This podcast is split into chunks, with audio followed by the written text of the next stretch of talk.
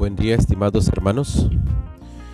El día de hoy, lunes 15 de febrero, corresponde la última lectura de la porción bíblica número 17 que vamos a encontrar precisamente en el libro de Génesis capítulo 27 versos 24 a partir del 24 y vamos a culminar en el versículo 27. Esta es la última porción, la última lectura de la porción bíblica número 17. Y bueno, vamos a iniciar con el comentario correspondiente a la lectura, en nuestro método verso por verso. Iniciamos con el versículo 24 y dice, y dijo, ¿Eres tú mi hijo Esaú? Y Jacob respondió, Yo soy. Dijo también, Acércamela y comeré de la casa de mi hijo, para que yo te bendiga. Y Jacob se le acercó, e Isaac comió, le trajo también vino y bebió. Hasta este punto vamos a iniciar con el comentario. Es necesario para los que nos escuchan en esta ocasión y que no han partido de las demás lecturas bíblicas anteriores, recordar necesariamente que estamos nosotros enfrentando una situación de mentira, un acuerdo de mentira entre Rebeca y su hijo Jacob. Es muy importante que nosotros entendamos, estimados hermanos, que Dios aborrece la mentira y que Dios aborrece también cuando una, dos o tres personas o más personas pactan y que utilizan la mentira como una herramienta para sacar beneficios, para sacar algún provecho de parte de las otras personas. Este es, diremos así, un acuerdo entre Rebeca y su hijo Jacob para primeramente hacer que Jacob se hiciera pasar por Esaú, a quien le compete a él la bendición de la primogenitura. Y ahora vemos nosotros de que Isaac por algún, en algún momento duda de la veracidad de Esaú, porque en el versículo número 22 de este mismo capítulo 27, Isaac dice que la voz es la voz de Jacob, pero las manos las manos de Esaú. Es muy importante que entendamos que Isaac reconocía la voz de Jacob no solamente porque era su hijo, sino porque la voz de Jacob era la voz de una persona que buscaba a Dios, que oraba a Dios, que adoraba a Dios, que alababa a Dios. Sin embargo, en esta ocasión se está prestando al engaño, a la mentira. Y él, Isaac, reconoce la voz de Jacob, pero las manos son las manos de Saúl. En algún punto, Isaac duda de que esto sea veraz. Por eso nuevamente, en el versículo 24, le hace una pregunta y le dice, ¿eres tú mi hijo Esaú? Y Jacob respondió, yo soy Esaú. Una vez más vemos nosotros como Esaú, perdón, como Jacob miente. Miente premeditadamente, porque esta es la segunda pregunta que responde y dice y afirma, yo soy Esaú, cuando en realidad él sabía bien que no era Esaú. En el versículo número 19 fue la primera pregunta que responde Jacob cuando Isaac le dice, ¿quién eres, hijo mío? Y en el versículo 19 él responde y dice, yo soy Esaú, tu primogénito. Cuando nosotros estamos dispuestos a mentir, lo hacemos tal vez la primera vez con cierto grado de culpabilidad. Pero ya en la segunda ocasión ya es mucho más fácil mentir. Y si lo seguimos haciendo, al rato mentir, no decir la verdad, va a hacer que nosotros practiquemos la mentira ya sin un cargo de conciencia de culpabilidad alguna. ¿Por qué razón? Porque nosotros estamos ya nuestra conciencia a cauterizarla para que la mentira que nosotros hagamos no nos acuse. Estamos acostumbrados a mentir. Una persona que está acostumbrada a mentir dice una mentira como si fuera una verdad. Y hasta él mismo se cree de su propia mentira. Entonces, vemos nosotros aquí, lo importante es que nosotros no nos prestemos nunca, estimados, a la mentira. Hay mucha gente que nos va a intentar engañar Debemos tener siempre prestos nuestros oídos a escuchar, a escuchar y a reconocer cuando una mentira se disfraza de verdad y una verdad se disfraza de mentira. Por eso nosotros tenemos que pedirle a nuestro Padre Celestial que su espíritu no sea parte de nosotros porque su espíritu es la que nos va a guiar a toda verdad y a toda justicia. Es muy importante que el Espíritu de Dios esté con nosotros para que nos ayude a no, a no desviarnos de la verdad y seguir siempre la verdad. Luego el, el versículo 25 dice, dijo también, acércamela.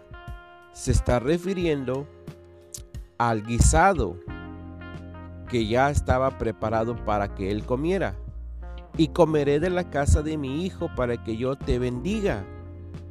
Y dice la palabra que Jacob se acercó a Isaac y comió, y también le trajo vino y bebió. Luego el versículo 26 dice, y le dijo Isaac, su padre, acércate ahora y bésame, hijo mío. El beso es muy importante, estimado hermano, en una relación porque muestra el afecto y el cariño que hay entre padre e hijo. El beso siempre va a ser un sinónimo de compañerismo, de amistad, de lealtad y de mucha confianza. Recordemos, estimados hermanos, que este beso realmente no es un beso sincero es un beso lleno de hipocresía de parte de Jacob, porque él estaba tomando la personalidad de una persona muy diferente. Y aquí vemos, estimado hermano, también que aún hasta el más espiritual puede ser tentado a usar la mentira para sus propios fines. Por eso es muy importante lo que la palabra de Dios dice cuando nos advierte que el que cree estar firme, mire que no caiga. A diferencia de Esaú, Jacob era una persona que tenía mucho más principios espirituales que Esaú. Sin embargo, en esta ocasión, en conjunto con su madre, acuerdan engañar a su padre. Ahora bien, dice la palabra del Señor, que Isaac le dijo, bésame, hijo mío. Dijimos anteriormente que el beso de Jacob no era un beso sincero, es un beso que está también implicando allí un beso de traición, un beso de engaño. Y esto nos recuerda, estimados hermanos, a aquel que también fue traicionado mediante un beso. a nuestro Maestro, a nuestro Salvador Jesús de Nazaret, de quien Judas Iscariote había dicho, al que yo besare, ese es, y a ese hay que prenderlo. Se le acerca Judas Iscariote a Jesús y le dice, salve maestro, y le besa. Y Jesús, conociendo el corazón, el corazón réprobo, el corazón hipócrita de Judas Iscariote, le dice, o más bien le pregunta y le dice, ¿con un beso entregas al Hijo del Hombre? Por eso, estimado hermano, hay mucha gente que nos advierte de la insinceridad de muchas personas.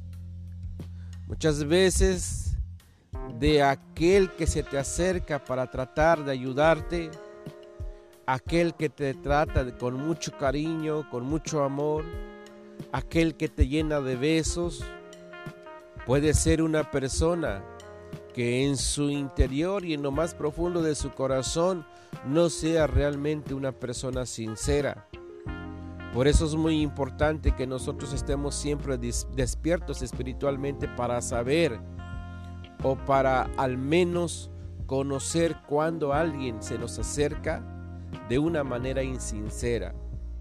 Mucha gente que nos trata bien, hay mucha gente que nos habla bien, pero por dentro no sabemos cómo está su corazón hacia nosotros.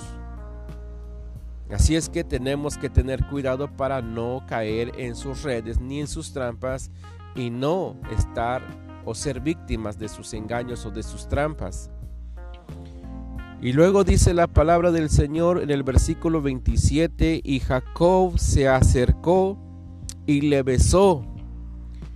Un beso, un beso disfrazado de sinceridad, un beso disfrazado de amor y de cariño. Sin embargo, lo único que, se, pretendía era conseguir un fin. Y dice la palabra del Señor que olió Isaac el olor de sus vestidos. Ojo con esto, estimado hermano. Cuando se le acercó, él, Isaac, olió el olor de los vestidos de Jacob. Y esta es la razón de por qué le bendijo conforme era el deseo de Isaac.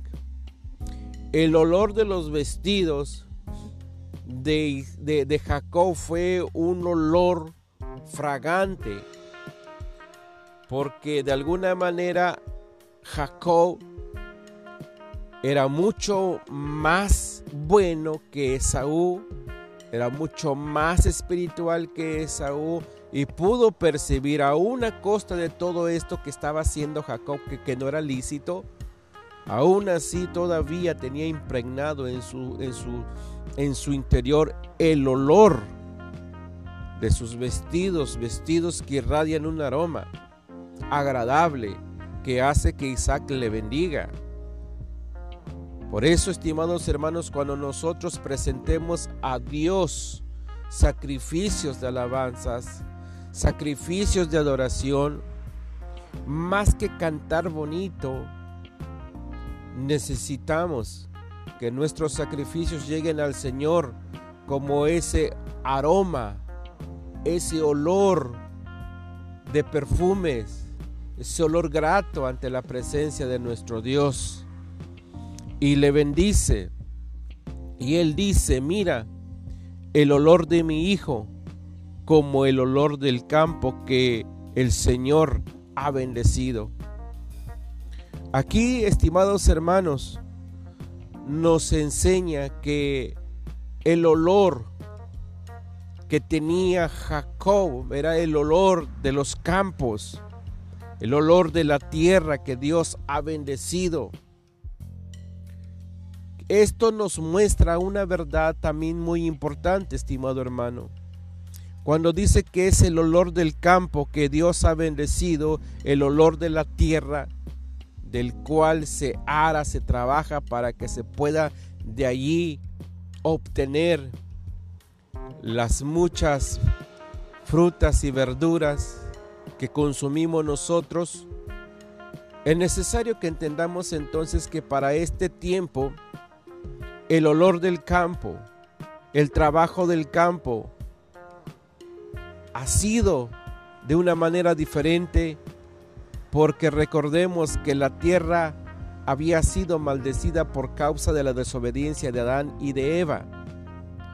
Y hoy dice el Señor que el olor del campo que, Dios ha bendecido significa que aún para muchos que la tierra ya no puede dar su fruto, sin embargo para aquel que busca al Señor, cuando trabaja la tierra, percibe un olor agradable, el olor del campo. Así es que, estimados hermanos, con esta última lectura terminamos y concluimos esperando en el Señor que esta corta enseñanza bendiga sus vidas. Recordemos bien cuáles son los principios que tenemos nosotros que buscar con todo nuestro corazón y qué cosas no debemos de hacer por el beneficio de nuestra vida espiritual para que nosotros podamos ser partes del reino de los cielos. Que Dios les bendiga, amados hermanos.